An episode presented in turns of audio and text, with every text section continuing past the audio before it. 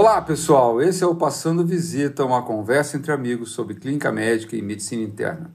Eu sou Emerson Quintino de Lima. Eu sou Fábio Grado Dias. Eu, Ricardo Acaiaba. Bruno Cardoso. Pessoal, além dessa onda que está nos abatendo de Covid aí, do, do Omicron, né? Alguma novidade nos últimos dias aí, pessoal? Eu tô de férias, então não tem nada. Olha, eu vou, eu ao contrário, eu voltei das férias, então a, a novidade está na adaptação da, dos horários de novo, né? É interessante como é, é, muda, né, o nosso ritmo aí. Mas já já tô tô pegando o jeito já. E eu eu aí, queria Bruno? viver de férias. mas, mas, mas isso não é uma novidade, né, Bruno? Ô, Bruno, você sabe que uma vez eu estava numa corrida de bike fora do Brasil, e aí tomei lá no meio da montanha, cara, subindo, fazendo um esforço lascado, aí encontrei um, um gringo lá, a gente começou a bater papo. Aí perguntou de onde eu era, falei que era do Brasil, ele falou que era da Holanda, e aí ele perguntou o que eu fazia, eu falei que era médico, ele perguntou o que ele fazia. Eu falei, não, eu já parei de trabalhar, aluguei uma, uma van, né, tipo um trailer, eu viajo a Europa inteira pedalando e competindo. Falei, pô, meu, que sonho fazer um negócio Nossa. desse, hein, Bruno? Já pensou, cara? Motorhome. Motorhome. É um motorhome, isso aí, é chique, motorhome, o nome é esse. O Emerson é seu Dr. Home. ó, puta, ia ser, ia ser legal. É, mas, mas tem uma novidade que vocês não estão sabendo, viu? Como o Fabinho tá de férias já, né? Merecidas, que fazia sei lá quantos anos que ele não tirava. Tá um chororô danado lá no hospital, né? Que dia que o Fabinho volta? Cadê o Fabinho? Eu não sei mais o que falar. Cada dia é uma desculpa, então... Sinal que nós estamos com Ibope Hashtag zero. volta Fabinho aí. Ah, ele tá falando isso pra me agradar, porque você sabe, meu pai tinha um ditado que eu, e eu acho que é verdade. E meu pai falava assim, por isso que eu não tirava férias, viu? Ele fala assim, nunca se ausente, para que as pessoas não percebam que você não faz falta nenhuma. Ai, pessoal, vamos lá, vamos falar de um, um pouquinho É igual, mais, é igual aquele jogador de futebol que é o craque do time, aí ele machuca, fica no jogo fora e não faz falta, né? É, então aí você faz a perceber que não é tão craque. É. Ai, ai. Ô, pessoal, o tema de hoje acho que é um negócio que todo mundo vê no consultório, principalmente no hospital, né? Que é a hiperglicemia, tá certo? Então, aquele paciente clínico nosso que interna e o diabetes descontrola, ou ele nem sabia que era diabético, né? Eventualmente vai ser submetido a, a uma cirurgia e é notado hiperglicemia que a gente precisa lá, o clínico precisa atuar, tá certo? Então acho que todo médico, independente da, da sua especialidade, vai se deparar no contexto de hiperglicemia intra-hospitalar, tá? Uh, mas antes de a gente abordar propriamente esse tema, nós vamos usar nosso momento especialista aqui, né? Fábio Guirado Dias, o craque do time, né? O Romário, aquele cara que decidiu a Copa do Mundo, né, de 94, tá certo? Vai nos explicar de novo aqui, tá certo? Sobre como é que é feito o diagnóstico de diabetes, Fábio. Coisa simples, cara. Antes disso, vai. Então, pela como estamos no Brasil, né, temos que seguir as diretrizes da Sociedade Brasileira de Diabetes, que na verdade ela se assemelha muito à American Diabetes Association, né, que a gente faz diagnóstico de diabetes com dois exames, né, ou um com um paciente sintomático. Então, aquele paciente sintomático que você escolheu uma glicemia é, ao acaso e ela esteja maior que 200, é suficiente para fazer diagnóstico de diabetes. Mas na maioria das vezes, né, a gente usa glicemia de jejum, duas glicemias é, maiores ou iguais a 126, é, ou a gente usa a glicemia pós-destrozol, né, o, o destrozol a 75 é, gramas de glicose anidra, né, é maior ou igual a 200, e a hemoglobina glicada maior ou igual a 6,5, desde que seja por um método padronizado, né? O que a gente costuma dizer que o padrão mais adequado seria o HPLC, cromatografia líquida de alta performance. Fala português, Fábio. Então, ó, duas acima de 126, Isso. uma acima de 200, ou hemoglobina glicada acima de quanto, Fábio? 6,5. Maior, e, esse, e é tudo maior igual. E o pós-destrozol também. É, maior que, maior que, que 200, né? 200. Pós-estrozol é aquele teste de tolerância à glicose, né, Fábio? Isso. Glicemia então, colhida duas horas depois. Algumas visitas que a gente fez junto, Fabinho, você comentou que alguns fatores alteram a glicada, né? Eu acho isso bem interessante aí, porque nem sempre o que a gente vê o resultado do laboratório realmente é um resultado real. O que, que você pode comentar pra gente isso daí? Puta, Bruninho, isso é uma das coisas mais legais e que poucos sabem, viu? Às vezes até alguns colegas é, endocrinologistas, a gente é, esquece um pouco. Ah, primeiro que o termo correto é hemoglobina glicada e não glicosilada. Então, é, há uma diferença bioquímica aí. Glicação é um processo, é uma reação não enzimática que acontece da glicose com a porção aminoterminal de qualquer proteína. Então, existe a albumina glicada, existem outras proteínas que podem ser glicadas além da hemoglobina. Então, na cadeia beta lá da hemoglobina, na porção aminoterminal, você tem o processo de glicação. Glicosilação é um processo diferente. Normalmente, ele tem um, um- um intermediário enzimático e é reversível. A glicação não é reversível. Tá? Por isso que ela consegue se correlacionar de modo bastante razoável com as médias glicêmicas dos últimos, a gente fala 90 dias, porque a vida média das, da, da hemácia é de 90 a 120 dias, né? Mas na verdade a hemoglobina glicada ela mede, ela mede muito mais as médias do último mês, né, da pessoa do que 90 dias propriamente dito. Só que existem interferentes, né, tanto endógenos quanto exógenos que podem mudar, né, enviesar a, o valor da glicada, quer dizer, ela se afasta das médias reais do paciente. E, e, e algum desses interferentes, você e o Emerson, como lidam muito, lidaram na vida e lidam muito com pacientes com doença renal, vocês devem ter visto. Então, todo o processo, Bruninho, que diminui a vida média da hemoglobina, tende a falsear para baixo a hemoglobina glicada. Então, por exemplo, paciente que tem anemia hemolítica, então um monte de paciente da caiaba e os lúpico que eventualmente tem, É. façam hemólise, isso enviesa para baixo o valor da hemoglobina glicada. É, gestante, às vezes, fica com a hemoglobina glicada mais, é, mais baixa também. Tem um fator externo, que é o paciente que faz reposição de vitamina C e de vitamina E. Tá? Então, assim, é, aí a questão é mais química mesmo. Então, aqueles pacientes que têm vitamina C muito alta, fazem reposição diária, tendem a ter hemoglobina glicada mais baixa. Eu- não se engane os nossos ouvintes. Vitamina C não baixa diabetes, falseia hemoglobina glicada, né? Doença renal crônica, né, Fábio? a doença renal crônica, então, assim, deficiência de, de eritropoetina. Por outro lado, e, e isso é um negócio interessante, né? Porque, não sei se a Caiaba já percebeu, às vezes você pega uns diabéticos com décios horrorosos e a glicada não tá tão ruim assim, Sim, sim. né? Então, a deficiência da eritropoetina, ela falseia também para baixo. Na minha cabeça, isso era porque era um- uma piora momentânea, né? Tipo, naquele dia subiu a glicemia. Aí a glicada não tinha ainda acompanhado, né? Uhum.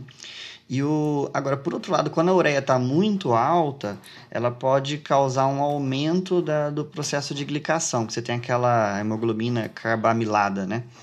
Então, Tá o- chique esse rapaz, sabe tudo, hein? Bioquímica, hein, Bruno? então, mas falar, é hein? que os processos que enviesam para cima a hemoglobina glicada são, são mais prevalentes, pelo menos na minha opinião, né? Então, assim, a deficiência de ferro, de ferro, né? Então, anemia ferropriva, então a meia-vida da hemoglobina não diminui, mas é, ela, ela falseia para cima. Hiperbilirrubinemia também falseia um pouco para cima, apesar da anemia hemolítica falsear para baixo, né? É, outra situação também, uso crônico de opioide, né? Então, os opiáceos, eles tendem a aumentar um pouco a hemoglobina glicada. Ah, interessante. Tu- Eu não sabia É, isso desse negócio do opiáceo, não, hein? É, é, é, é uma coisa discreta, né? E é aquele paciente que usa carga mais pesada. Às vezes o paciente com doença oncológica, né? Manejo de dor, Interessante. certo? E toda, e toda situação que cause poliglobulia também pode falsear um pouco para cima. Então, os pacientes com policitemia primária ou secundária. Entrando no cenário mais hospitalar, Fábio, acho que um dos grandes desafios que nós temos é realmente são vários, né? Ah, ah, E eu queria abordar ele- esses assuntos por vez. Eh, Vamos colocar o seguinte cenário, Fábio: Ah, um paciente que interna, Uhum. tá certo? Ah, um, um hipertenso, tá certo? Ah, hipotireoideu, que toma lá sua levotiroxina, toma seu antihipertensivo e que internou por uma pneumonia, tá certo? Que vai ser tratado em ambiente de enfermaria, tá certo? Eu acho que é uma coisa bem comum, por sinal, Uhum. né? E aí tem um monte de prescrição padrão lá que coloca para Uhum. aferir glicemia capilar de um sujeito que não era, não sabia ser diabético, tá certo? Ah, primeiro, o que, que você acha disso, Fábio, de ficar aferindo glicemia capilar? E de horário, né? ah, Ainda de horário, lá, pra- seis, é. seis em seis horas, incomoda Três, o paciente meia-noite, às vezes de madrugada. Tá certo? É, o que, que você acha disso, Fábio? Qual é a tua opinião? Eu acho a glicemia capilar para paciente que não é diabético e não tem sintoma neuroglicopênico que você está suspeitando de hipoglicemia não faz sentido para mim. Por alguns motivos, né? Então, assim, primeiro que o custo né, da, da, da fita reagente é muito maior do que do exame sérico. Então, eu, não tô, eu, eu acho que todo paciente tem que ter dosada glicemia, uma vez que ele interne. Mas faz, realizar destro, eu, já sou contra. Não Estou falando rotineiramente num paciente que não é diabético, que internou por uma patologia relativamente tranquila, tá Uhum. certo? Né? E vai ser tratado no ambiente de enfermaria. Então você não é a favor de ficar aferindo glicemia capilar. Capil- rotineiramente. Capilar, não. Tá. Mas escolheria uma glicemia de admissão. Sabe, sabe o que acontece, Cabinha? Tem um. Eu não sei, assim, agora não vou lembrar qual revista e qual ano que foi, mas eu, eu li um trabalho que eles pegaram pacientes que iam fazer cirurgia eletiva. Então, eram internações eletivas, assim. Certo. E eles perceberam, porque eu tô falando por que que era eletiva, né? Porque existe uma entidade que chama hiperglicemia do paciente grave. certo. Então, existem pacientes que não são diabéticos que eventualmente apresentem, apresentem hiperglicemia numa situação de politrauma, sepsis. Covid, né? A gente viu bastante. Covid, Covid, tá? Então, assim, então eles pegaram pacientes que iam internar letivo. E eles perceberam que 50% dos pacientes que eles detectaram hiperglicemia não sabiam que eram diabéticos. Certo. Tá? Então, assim, então, ah, o- quando o paciente fala para você assim, eh, você pergunta, ah, quais suas- são suas comorbidades? Ele fala que ele não é diabético, é, Não quer dizer que ele não 50% seja mesmo. não, né? não quer dizer, exatamente, não quer dizer, porque a doença é muito subdiagnosticada. Então, assim, uma glicemia colhida do paciente internado tem que, tem que ter, Tá. tá? E aí, se você... E, e aí, já abrindo aqui uma brecha, né? Então, se você, não sendo uma, uma internação eletiva, foi um paciente que internou e tá séptico, o Bruninho, nosso expert em sepsi, né? Então, o...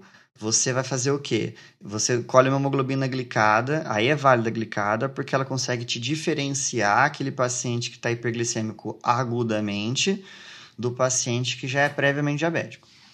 Tá. Mas nesse cenário hipotético que eu coloquei aqui, de uma, uma internação, mesmo que seja de urgência, né, com ah, uma patologia relativamente ah, tranquila, tratada no ambiente de enfermaria, você não é favorável a aferições regulares de glicemia capilar. não.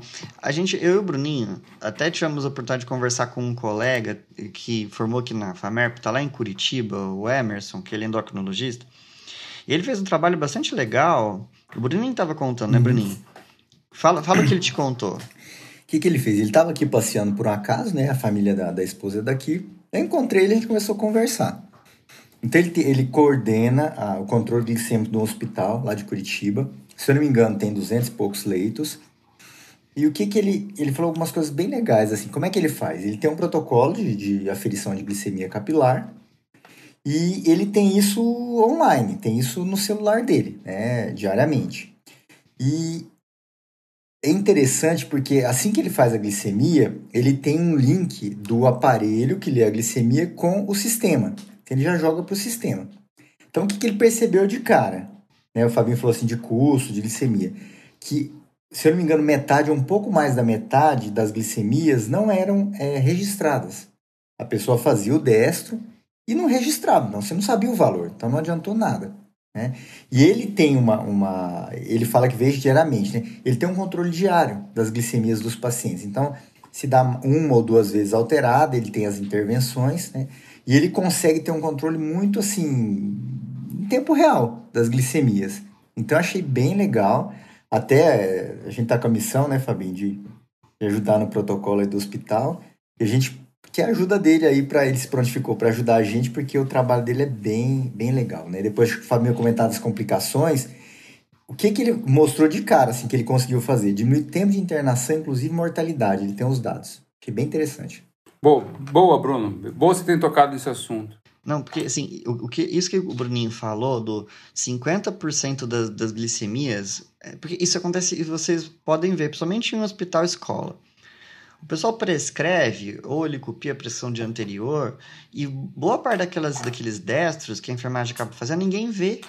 Entendeu? E, e, e a pessoa fica confortável atrás de um esquema insulínico, que depois mais pra frente eu vou falar que, que é proscrito pelas, pelas sociedades de, de endocrinologia, né? aqueles esquemas de correção, é, e fica confortável, né? Entendi. Ô, ô, Fábio, é, o Bruno já deu uma deixa aí. Qual que é a importância da hiperglicemia hospitalar, né, em relação aos desfechos clínicos, tá certo? Qual que é a importância disso, Fábio?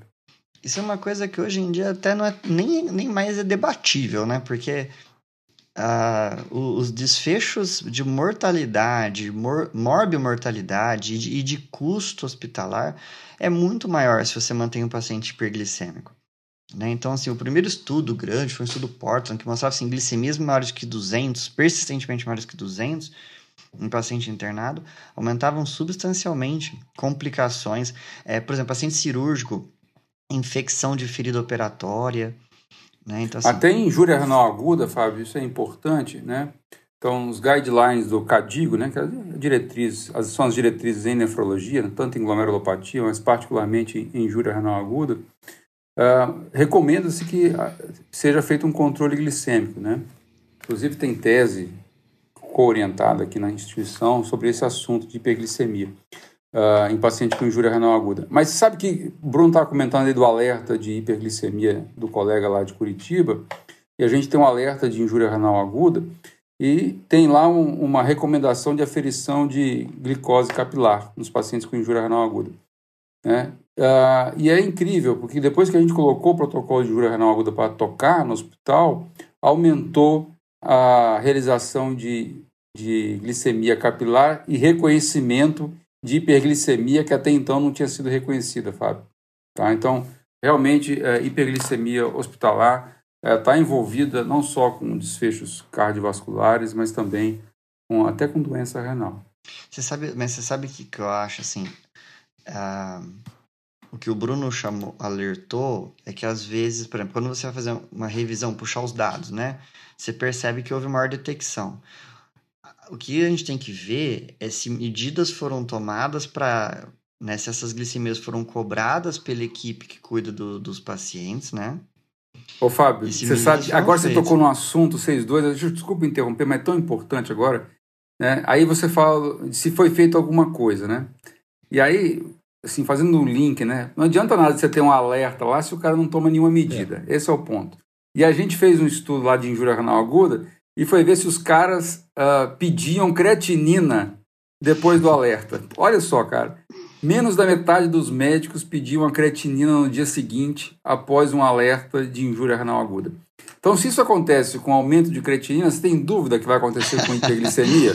Eu não tenho é. dúvida nenhuma, né, cara? Entendeu? Ô, Fábio, agora vamos para um assunto, talvez um contexto clínico que seja mais prevalente. Tá certo? Paciente hipertenso, diabético, que internou com aquela mesma pneumonia que eu comentei. Tá? Só que esse agora é diabético, tá certo? Ele toma um, dois hipoglicemiantes orais, tá certo? A metformina é um deles, tá certo? Glicazida é outro, então ele toma glicazida e metformina. E internou por conta de uma pneumonia, tá certo? O que você faria no manejo da hiperglicemia hospitalar desse paciente? Internou por uma pneumonia, Fábio, na enfermaria. É, aí, nesse caso, né, então assim, a gente. é, Cuidado ao ouvinte que não, não nos entenda de modo dogmático, né? Aquela coisa engessada. Mas a gente orienta que haja substituição né, dos antidiabéticos orais por insulina. Não para todo paciente internado, não, viu? Mas é para pacientes com potencial risco de evolução para disfunções orgânicas, particularmente renal, né? Então, por exemplo, se esse paciente internou eletivamente para fazer uma cirurgia, né? Você não precisa necessariamente tirar os antidiabéticos orais todos dele, é, até o dia da cirurgia. Né? Exceto se for procedimento urológico, inibidor da SGLT2, por exemplo, sulfonilureias né, e insulina para principalmente idosos. Mas como o caso exemplo que você está me dando é uma pneumonia, ainda que um paciente um score de gravidade, sei lá, um porte 4 que você vai deixar na, interna, na enfermaria, ele pode eventualmente evoluir com, com piora é, com piora orgânica, eventualmente vai fazer uso de se tiver critério para a MRSA, usar vanco, que é uma droga nefrotóxica, ou se você considerar fazer um exame contrastado ao longo da internação, aí é melhor fazer a transição do, dos antidiabéticos orais para insulinoterapia num esquema basal bolos. Ô, Ricardo, né, é, nesses casos, o que, que é do teu dia a dia ali? Você suspende a metformina e a glicazida, nesse exemplo?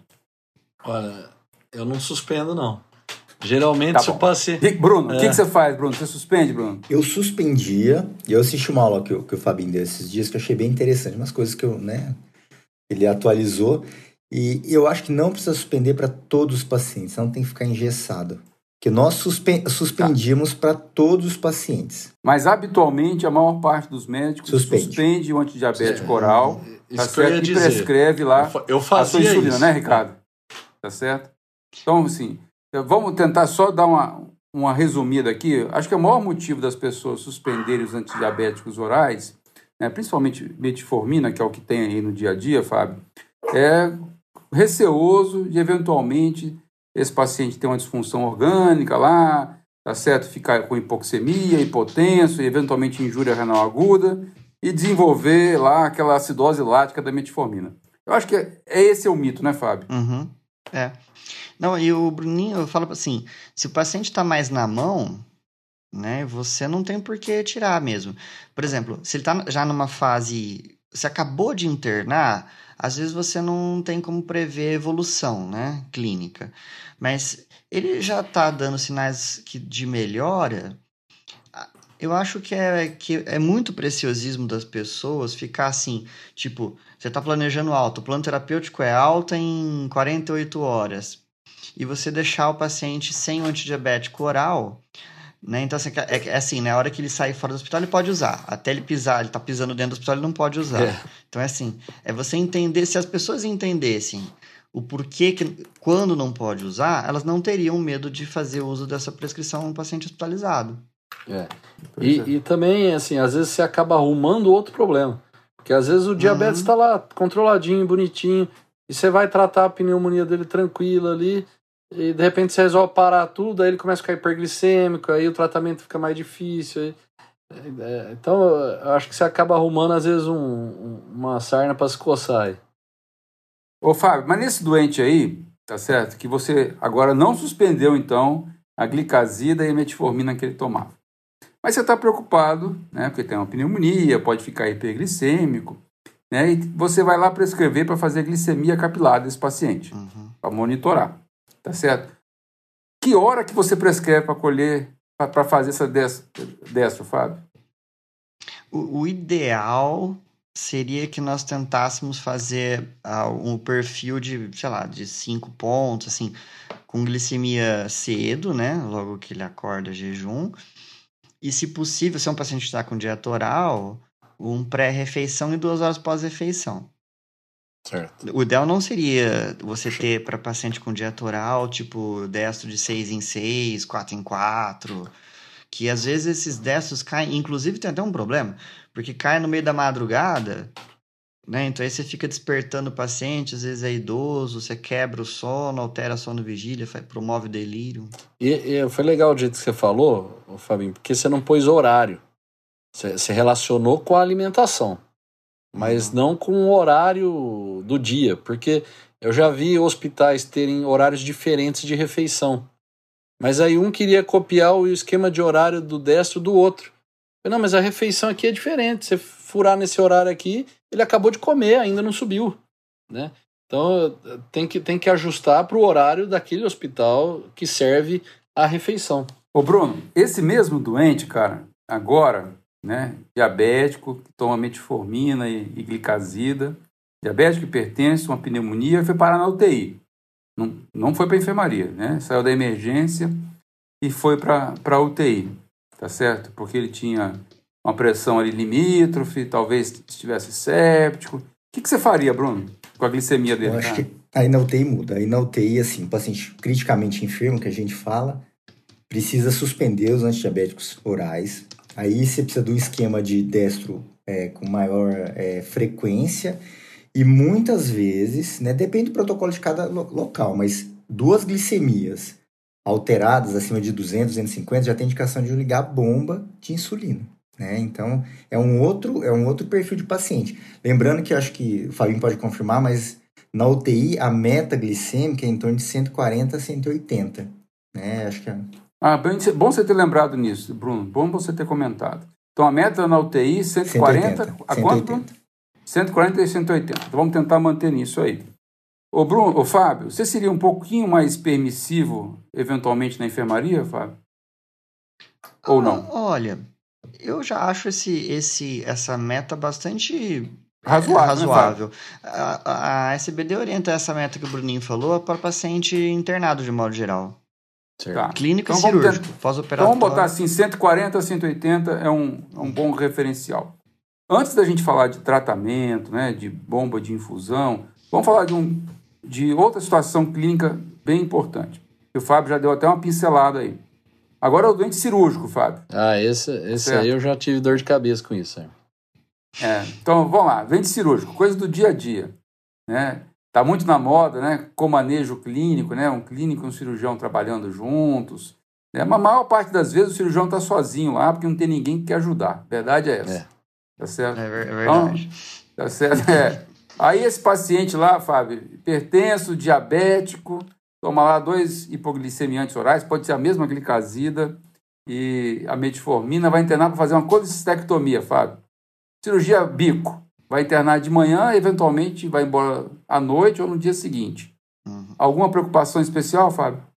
No, no, no pré-operatório até tem, mas o grau de recomendação não é muito alto. Que a glicemia seja mantida entre 100 e 180, né? O limite superior é os mesmos 180, né? Mas aí você já pode eventualmente deixá-la um pouco mais baixo. Se até a hora de zerar a dieta, até a hora de você zerar a dieta do paciente, você não deve suspender os antidiabéticos orais dele. Só um cuidado especial se for doente renal crônico, se for idoso sarcopênico, né? Aí você pesa, tira- pesa a mão na, nas drogas secretagogas. né? No caso do sulfonilureia, se fazer uso de insulina basal, você diminui uns 30% a 50% se o paciente fizer uso. Ah, isso, Agora, isso é legal. Isso- você diminui a insulina. A- Não é, para Você diminui. Não para, porque se você vai zerar a dieta, você vai, se, se o paciente fizer uso de alguma insulina de ação rápida, essa você suspende. Mas a basal, a basal você diminui uns, uns 30%, 50%, né, porque o paciente vai, vai ficar em jejum. Se for uma cirurgia assim. ah, Isso, isso no dia anterior, você tá falando.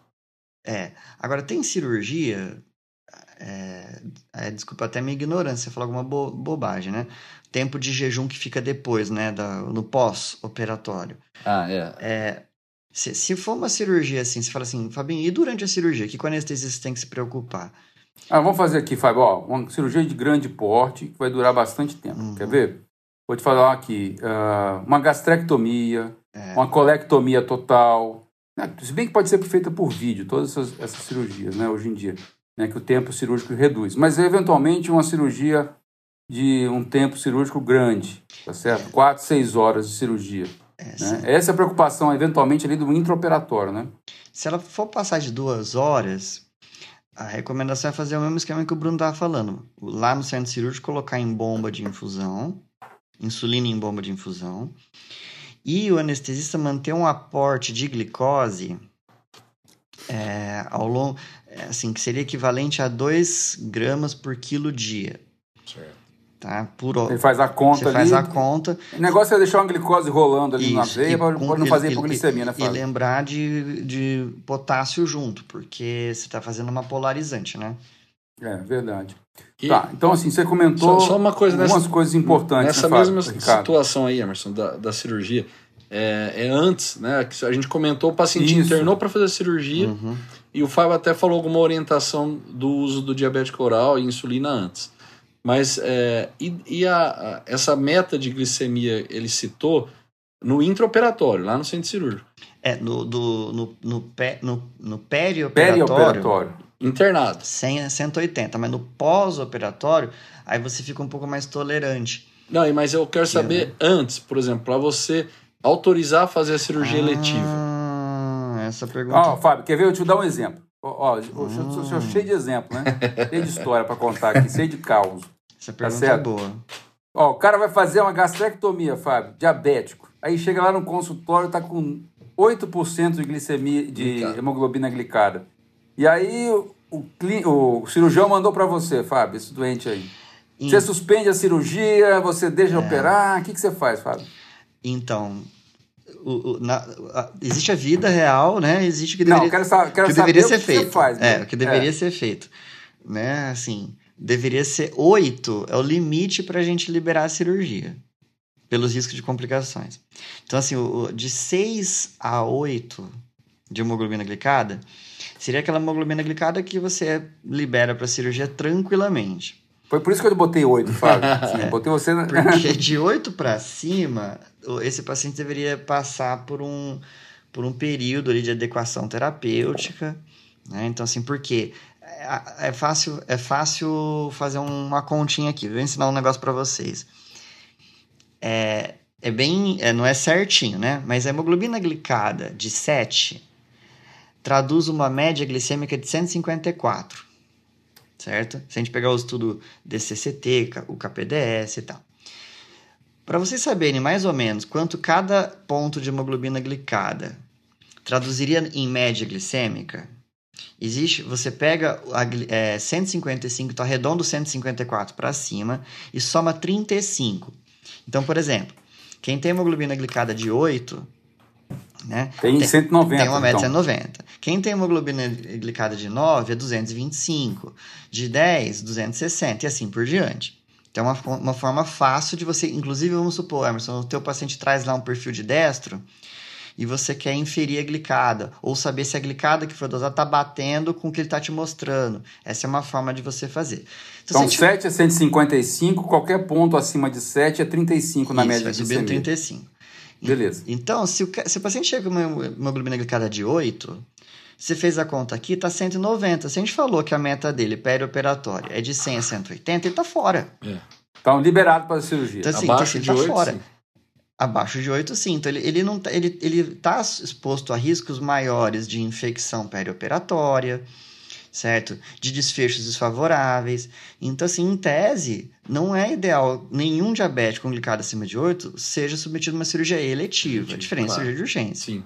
Isso. Ô, ô, Bruno, indo para o contexto de terapia intensiva, né, no New England, há vários anos atrás, surgiram dois estudos, né, inclusive uma belga que coordena, é, mostrando ah, desfecho, né, que o Fábio passou por aqui rápido, de hiperglicemia em pacientes críticos, sejam cirúrgicos ou sejam clínicos. Você lembra de cabeça assim, o, trabalho, Bruno? Emerson, Eu já li esse trabalho, já vi também a apresentação em congresso, eu não lembro de cabeça, mas assim, o que, Mas qual que era o importante Que desse que é trabalho? importante? Bruninho, essa, essa, essa belga era Grieg, Grieg Vandenberg, né? eu não lembro o nome Isso. dela. O que, que- o que, que é importante? mesmo. Na verdade, a gente fica preocupado com a hiperglicemia, mas a hipoglicemia é tão ruim Ou pior do que a hiperglicemia. Então, a verdade é que nós não podemos chegar nos extremos. A gente tem que ficar numa, numa faixa média ali da glicemia e se preocupar com a hipoglicemia, porque um controle tão intensivo ou um protocolo não muito bem estabelecido, perdão, é, é pior.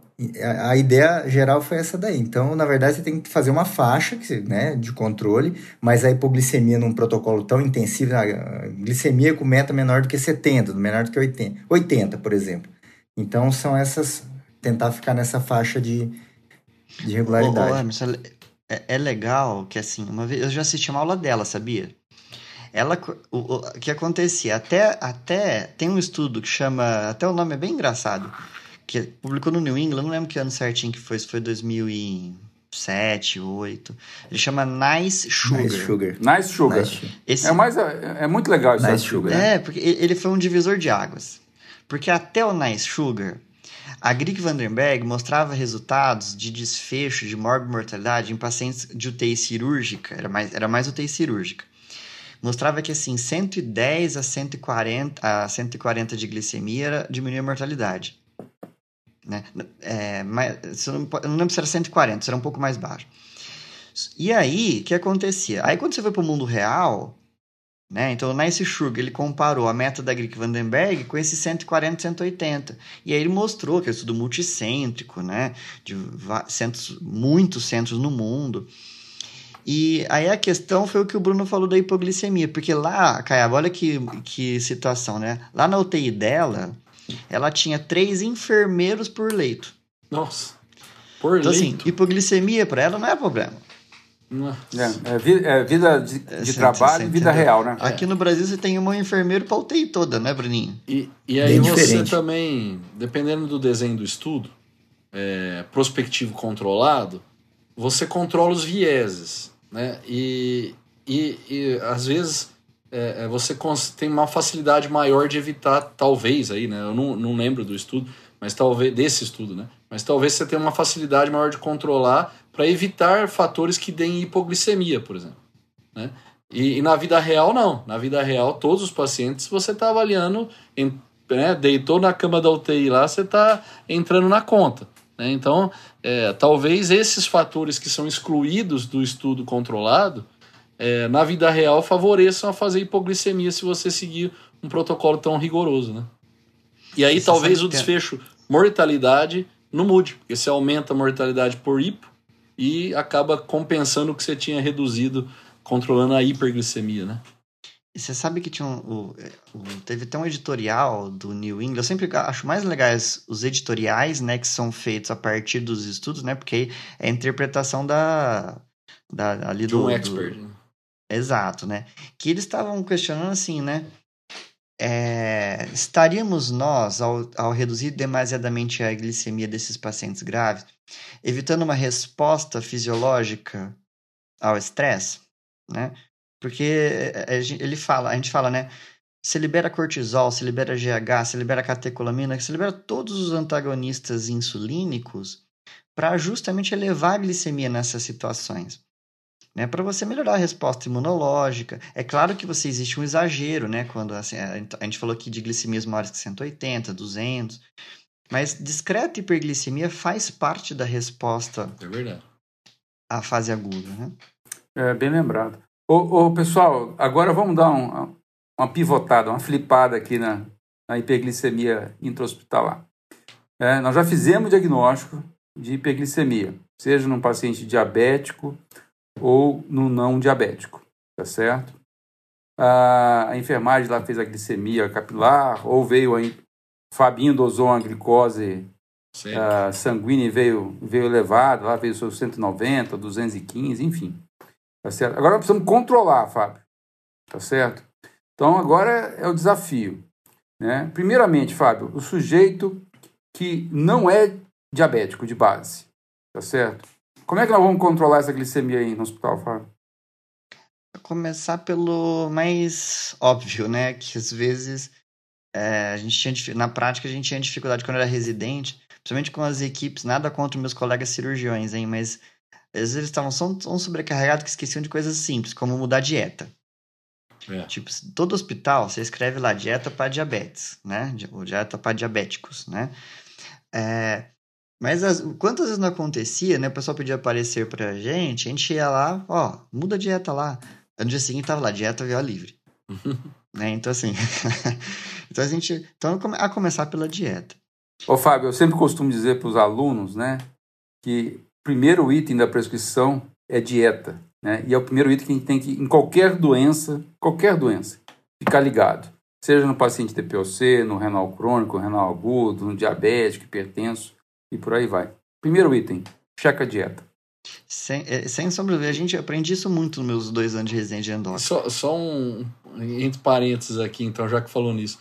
É muito comum ter constipação quando interna, né? E isso também, a gente pode ajudar na dieta, ninguém lembra. Às vezes o paciente está lá hum. cinco dias internado, não foi nenhuma vez no banheiro, e, e às vezes ninguém lembrou de estimular com a dieta também. Ela não foi no banheiro, cara, sabe por quê? Ficou com vergonha, cara. cara é igual quando você viaja, cara. Você viaja, Mas- você fica travado. Mas ele né, pode cara? incomodar do mesmo jeito. Verdade. Então, Fábio, mexer É. na dieta, né, Fábio? Cara, dieta eu acho legal. É um assunto que eu acho bastante interessante, mesmo em é, hospital. Outro dia eu perguntei pros residentes como é que é a dieta do pneumopata. Ninguém sabia responder, porque todo mundo sabe do hepatopata, do nefropata, do cardiopata. Do... Ou diz que sabe, né, Fábio? Mas vamos lá. Mudou a dieta, Fábio. Ó, Próximo só para não deixar sem, vai quem não sabe, né? Do, do DPOC, a dieta DPOC também ela é restrita de carboidrato, né? Porque todo carboidrato gera CO2, né? Sim. Aumenta o consciente respiratório, né, Fábio?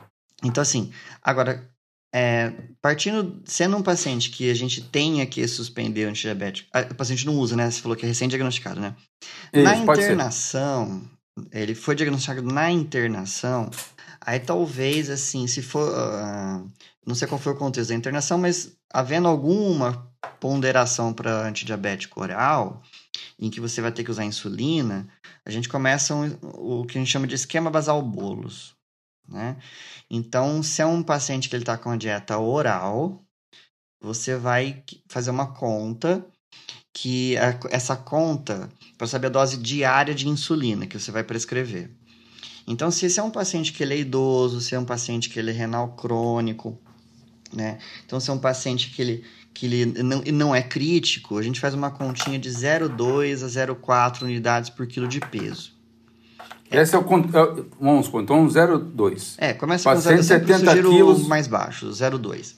Tá, 0,2. 70 quilos, 14 unidades de insulina, Fábio. É isso? Isso. Aí você vai pegar essa quantidade de insulina, se a dieta dele é oral, Oral. Você vai pegar 50% disso, colocar em insulina NPH e 50% em insulina é, bolos, que a gente, a maioria dos hospitais usa, públicos usa regular.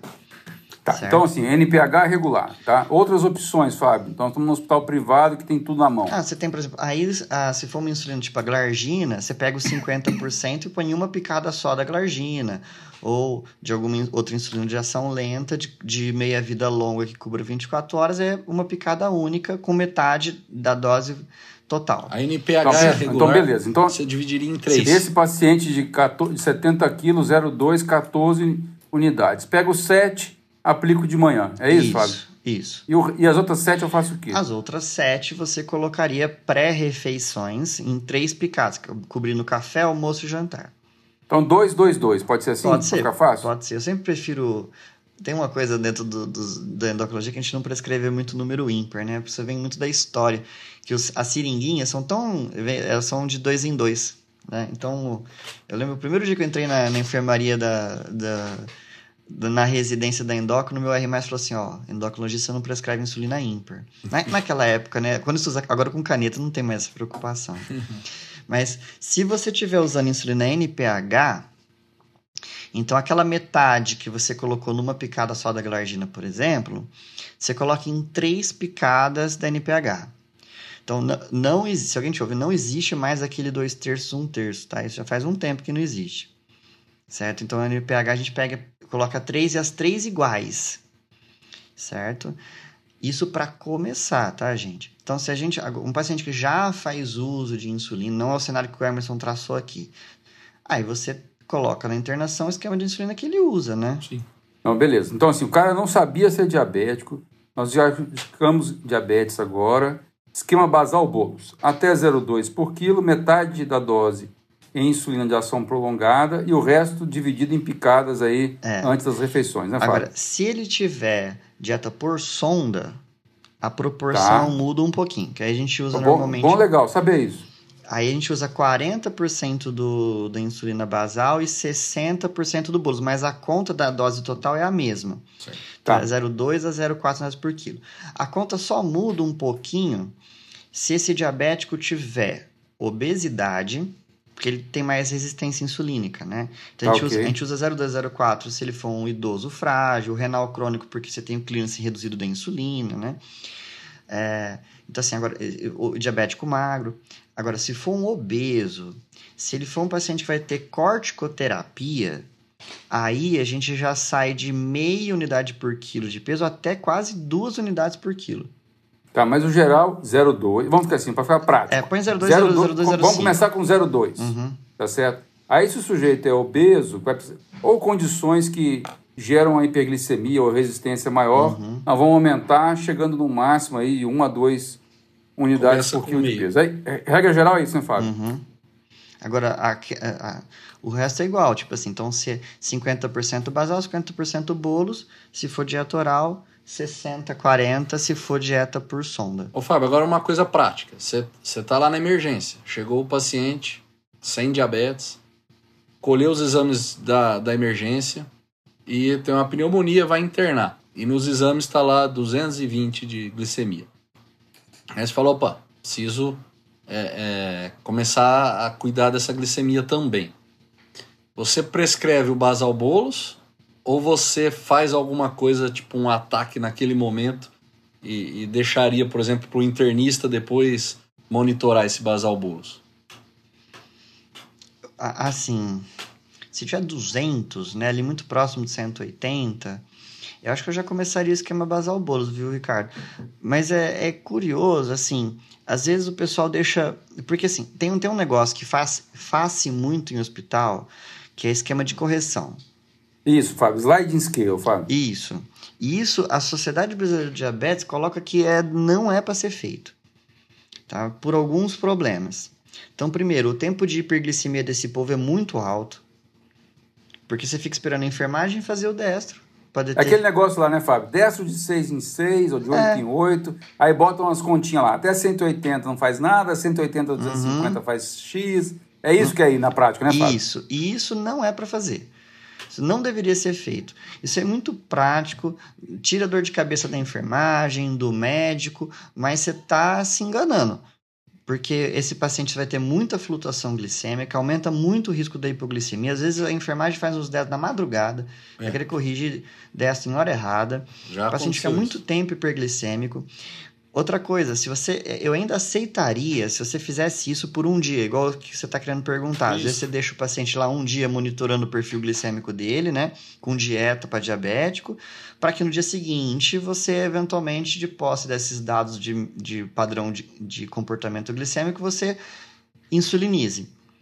Eu, eu- aí eu até aceito, é até aceitável. O problema é que o povo não faz isso, né, né, Cabinha? O povo faz assim, né? Fica nisso, o 10 esquema dias lá internado, fica nisso. Fica em correção 10 dias. Aí, aí todo dia, só de correção, vai lá umas 10 unidades de insulina. É. Pois é. E não se Ô, ô, ajusta Bruno. o esquema da prescrição.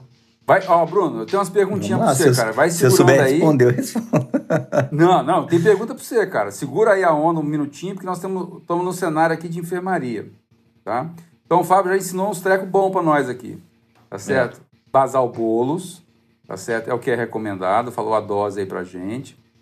Esquecer aquele negócio de esquema de correção, né? Que nos trabalhos chama de sliding scale, tá certo? Esquece esse treco aí, né? Que é destro conforme glicemia capilar, né? Aquele esquemão lá, tá certo? Esquece esse treco aí, via de regra, tá certo? Mas eu tenho um, um, um negocinho diferente agora, Fábio. Vale a pena associar um antidiabético oral, tá certo? Para controle de glicemia capilar? Tá certo? Perdão, de controle de hiperglicemia intra-hospitalar? Tá certo? Vamos supor, você botou basal bolos e quer colocar, por exemplo, uma linagliptina, tá certo? O que, que você acha, Fábio? Eu acho válido. Assim, se, se, se é aquela coisa, né? Que as pessoas não fiquem engessadas. Não é, nem, não é crime algum e é, e é muito útil, eventualmente, o antidiabético oral dentro do hospital. Né? Então, tem, tem gente que às vezes você vai é, prescrever, eu falo pro residente, ó, coloca a metformina aqui. Os residentes olham, esbugalham o olho, né? Então, assim, Isso. então, se não, se no contexto clínico daquele paciente não houver contraindicação, é muito útil. É muito útil. Perfeito. Então dá para associar, essa é a mensagem, Fábio. Dá para associar esquema basal bolos com antidiabético oral, Dá. tá certo? Dá, não é isso? Agora, Bruno, o negócio é com Vamos lá. você, cara. Se vira aí. Tá certo? Paciente diabético, pós-operatório, ou eventualmente aquela pneumonia grave, tá lá com seus 280 de glicemia lá, de destro capilar, né? Que é o que é mais feito na prática clínica lá na UTI. Quero saber o que, que você faz, cara. Você está de plantão, recebeu o doente, o que, que você vai fazer, Brunão? Então, Bruno, eu acho interessante porque dependendo da terapia intensiva, cada UTI, cada hospital já tem o seu protocolo. E na UTI é mais fácil fazer. Por quê? Assim, você tem um número limitado de leitos, você já tem a rotina da UTI e você consegue o destro com mais facilidade. Mas o que é a orientação na maioria dos lugares assim? Se você tiver uma glicemia acima de 250, você pode até fazer uma correção inicial. Porém, se a segunda glicemia vier acima, alterada, você já tem indicação de começar com a bomba. E quando você começa com a bomba de insulina, no início você tem que fazer um controle glicêmico muito rigoroso, porque você não quer que tenha principalmente hipoglicemia, nem hiper nem hipo, mas principalmente hipo. Então, o destro a cada hora, depois a cada duas horas. Né? E outra coisa que é importante, o paciente grave de UTI, se usa corticoide, se usa alguma outra medicação que provoca hiperglicemia, esse ele está com dieta ou não, porque é comum o paciente estar tá dieta zero para operar, ou pós-operatório.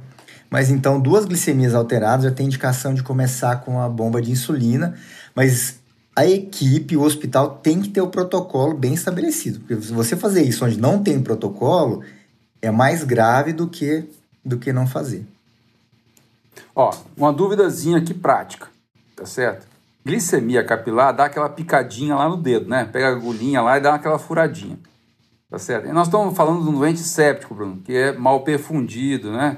Tá certo? Então eu queria saber, pica o dedo ou colhe a glicemia da, da PAM? Não, geralmente colhe da PAM, né? Porque a perfusão periférica é muito ruim, muito ruim. Então, colhe é da pressão invasiva, né? Você colhe da PA ele rapidinho e já, e já faz. Beleza. Isso é bom deixar claro. E outra coisa né? importante, né? só para complementar, se você tiver indicação de fazer vários destros de um paciente gravemente enfermo de UTI, você já tem indicação, é uma das indicações de você passar uma pressão invasiva. Porque o destro, eu não, assim, eu já fiz acho que uma vez. Dói o destro, né? Se ficar fazendo destro de uma ah, em uma hora, o paciente não aguenta. É. É uma picada, é, é uma das causas de desconforto. É, essa semana um paciente chamou minha atenção, ele estava certo, cara. Porque eu piquei ele lá umas três vezes, Fábio. Ele falou assim, doutor, dá para o senhor de picar menos, mandar picar menos. Mas por quê? Não, porque vieram aqui e me picaram meia-noite. Eu falei, meu Deus do céu, ah, né? que eu tô falando. É, doente de enfermaria, Fábio, entendeu? Então, assim, eu dei uma escorregada lá, cara, tá certo? Então tem que ficar atento com essas coisas, né? Então dói mesmo, incomoda, né? dói. né? Diminui Sim. o conforto cê, durante... Você começa a sentir a dor antes de furar já. De tanto é. que fura, começa a ficar condicionada a dor. Vocês sabem vocês sabem que eu lembrei um negócio agora? Eu tenho, tem um trabalho, eu participei, não fui o autor principal, não. Foi, eu acho que o autor principal foi, não sei se foi o Fernando Robles, meu colega, meu foi meu R4. Foi eu, ele e o Daniel Laguna, que a gente, que a gente fez um estudo para comparar o, os valores da glicemia né, capilar no, é, em quatro pontos: lobo da orelha, ponta de dedo, né, aqui no cotovelo e na, na, na pele embaixo na perna. Você conseguiu o paciente para esse estudo? Ah, a gente conseguiu, os pacientes faziam. Porque eu, ia, eu não ia entrar de jeito nenhum.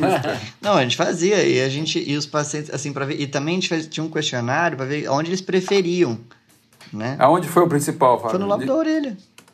Até é louco.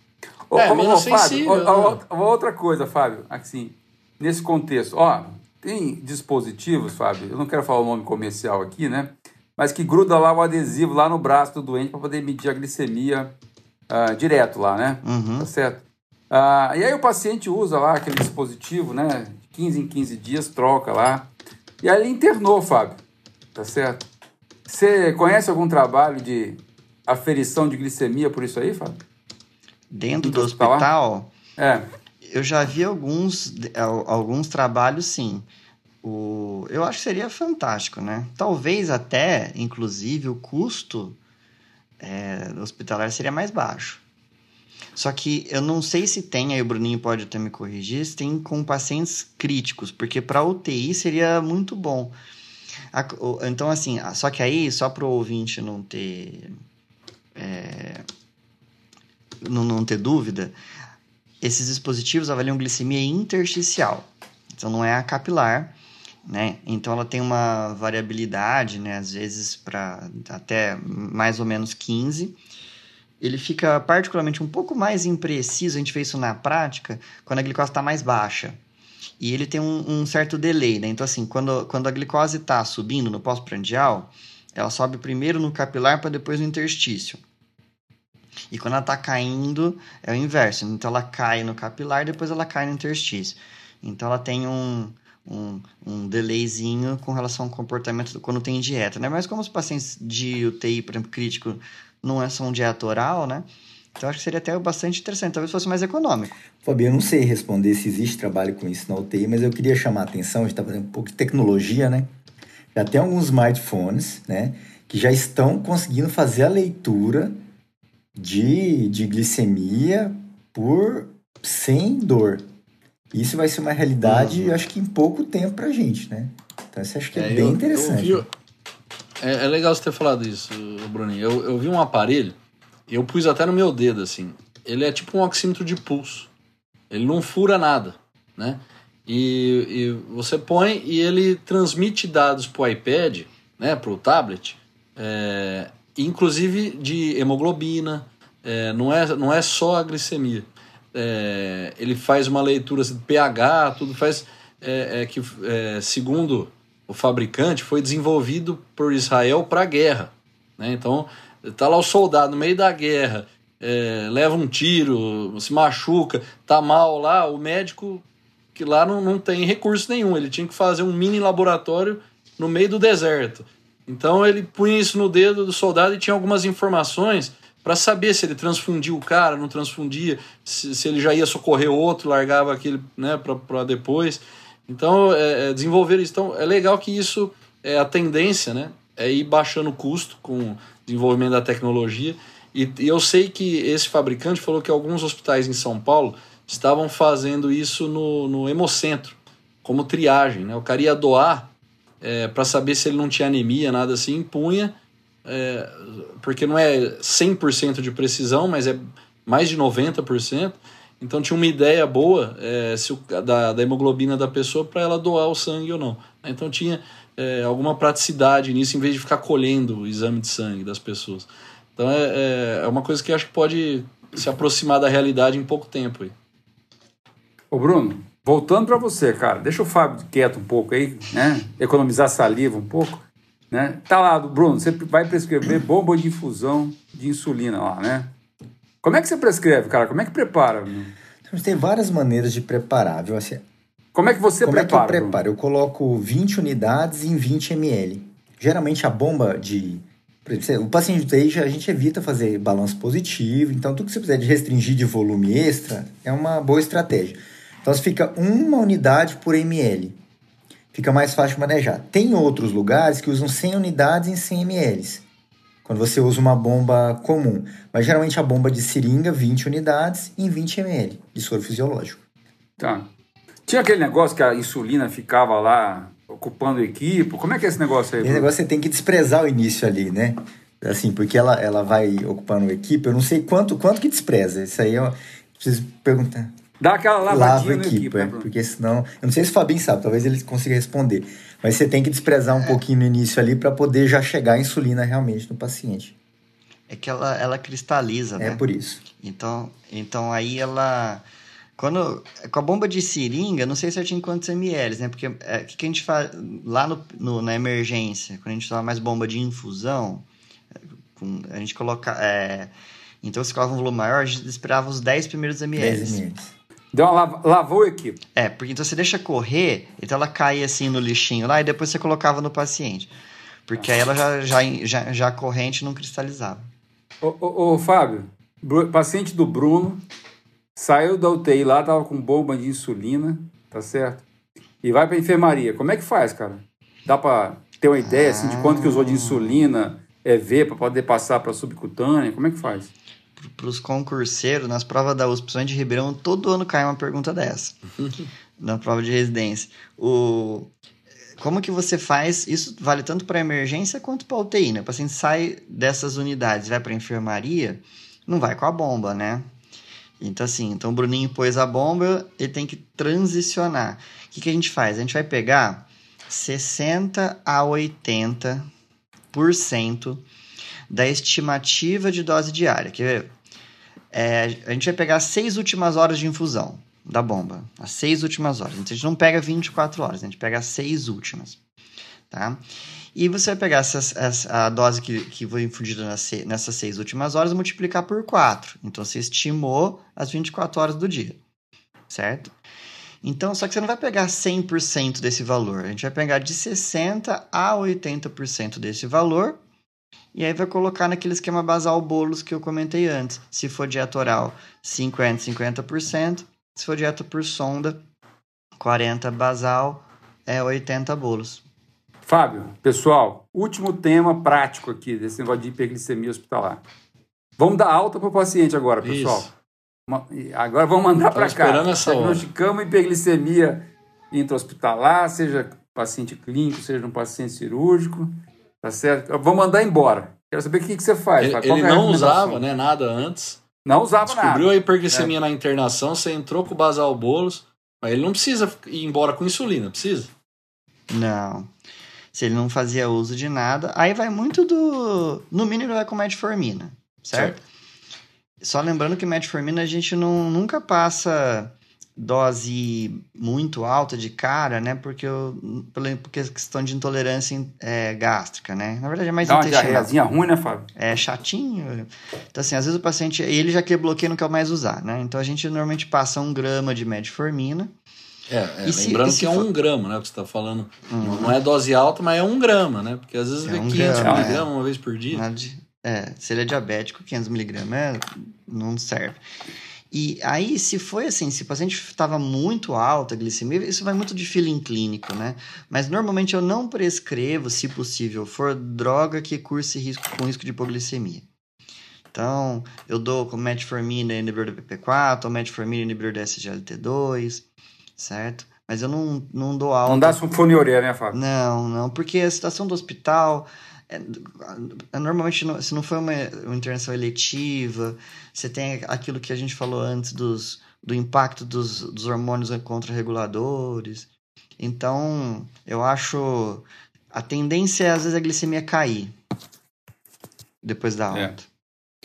É isso aí. Ah, tem um aplicativo, né, Fábio? Um pessoal que desenvolveu um aplicativo aí interessante sobre manejo de hiperglicemia hospitalar, tá certo? Vocês botam aí na, na loja do seu do iPhone aí ou do Android, vocês vão descobrir aí, tem um É verdade. aplicativo Eu- legal. Eu, eu li uma reportagem sobre ele para o paciente, né? Pra você passar para o paciente e monitorar. não, até para os médicos mesmo, viu, Ricardo? Que orienta assim esse negócio que o Fábio falou de basar bolos, dá Ah, uma tá, boa tá. ideia aí. de- Eu vi, eu vi um aplicativo. Emerson, é, que até é uma startup aqui de São José do Rio Preto que começou é, para o paciente. Ele coloca o destro que ele mediu em casa e o quanto ele usa das medicações e, e vai dando alguma orientação até ele conseguir a consulta com o médico, porque às vezes ele não, não tem acesso ao médico rápido, né? Achei aqui, Ricardo, ó, tava aqui no meu iPhone aqui, tava dando uma checada, Insulin App, entendeu? Ah, é bem, bem legal, acha lá na- no aplicativo. Pessoal, para fechar o, o dia de hoje aqui da hiperglicemia, a Fábio tá doce de tanta glicose. Eu tava tomando um cálicezinho de vinho aqui durante a gravação. O Bruninho tava comendo um açaí do Oakberry aí, né, Aqui dá uma Bruninho? delícia, tô quase terminando. Ai, ai, ai. E Ricardo, pela primeira vez, não tava comendo nada. Não, aqui na- porque na esse negócio de comer aqui falando atrapalha comer. Melhor comer antes É. ou depois para comer direito. Puta, pi- pior que nós estamos gravando online, né, meu? A gente não tá dando pra gravar presencial pra comer um guacamole, Ah, né, era meu? bom mesmo. É, eu, eu, eu, tô- eu tô com inveja do viu? porque como o intestino, tá, eu peguei uma enterovirose recentemente. Você tá com caganeira, né? É, não, não tá dando pra tomar vinho e açaí, viu? Minha- Ó, o cara resolveu paixões. ficar as férias em casa e mesmo assim pegou. É, Você vê que coisa. Maldição de férias. tá, isso aí. Então tá, pra fechar, algum recado final aí, Bruno? Eu tenho, eu queria deixar uma frase rapidinha aqui. Que nós estamos começando um ano novo e a gente faz um monte de meta, um monte de promessa, né? Todos nós fazemos. E acho que para cumprir isso, a gente tem que mudar algumas coisas pequenas na, na nossa vida. Uma das coisas que eu mudei e mais me fez bem foi chegar na hora nas coisas. Eu me comprometi que vou chegar todo dia na hora. Isso é uma coisa. Nossa, você podia passar essa meta para uns colegas nossos. Então, assim, pequenas mudanças na nossa, na nossa vida, no nosso dia a dia, trazem grandes resultados, né? Então, a meta, meta número um desse pro Passando Visita aí é começar na hora, né? É, é isso aí. Esse foi o Passando Visita na hora certa, uma conversa entre amigos sobre clínica médica e medicina interna. Um abraço e até o próximo episódio.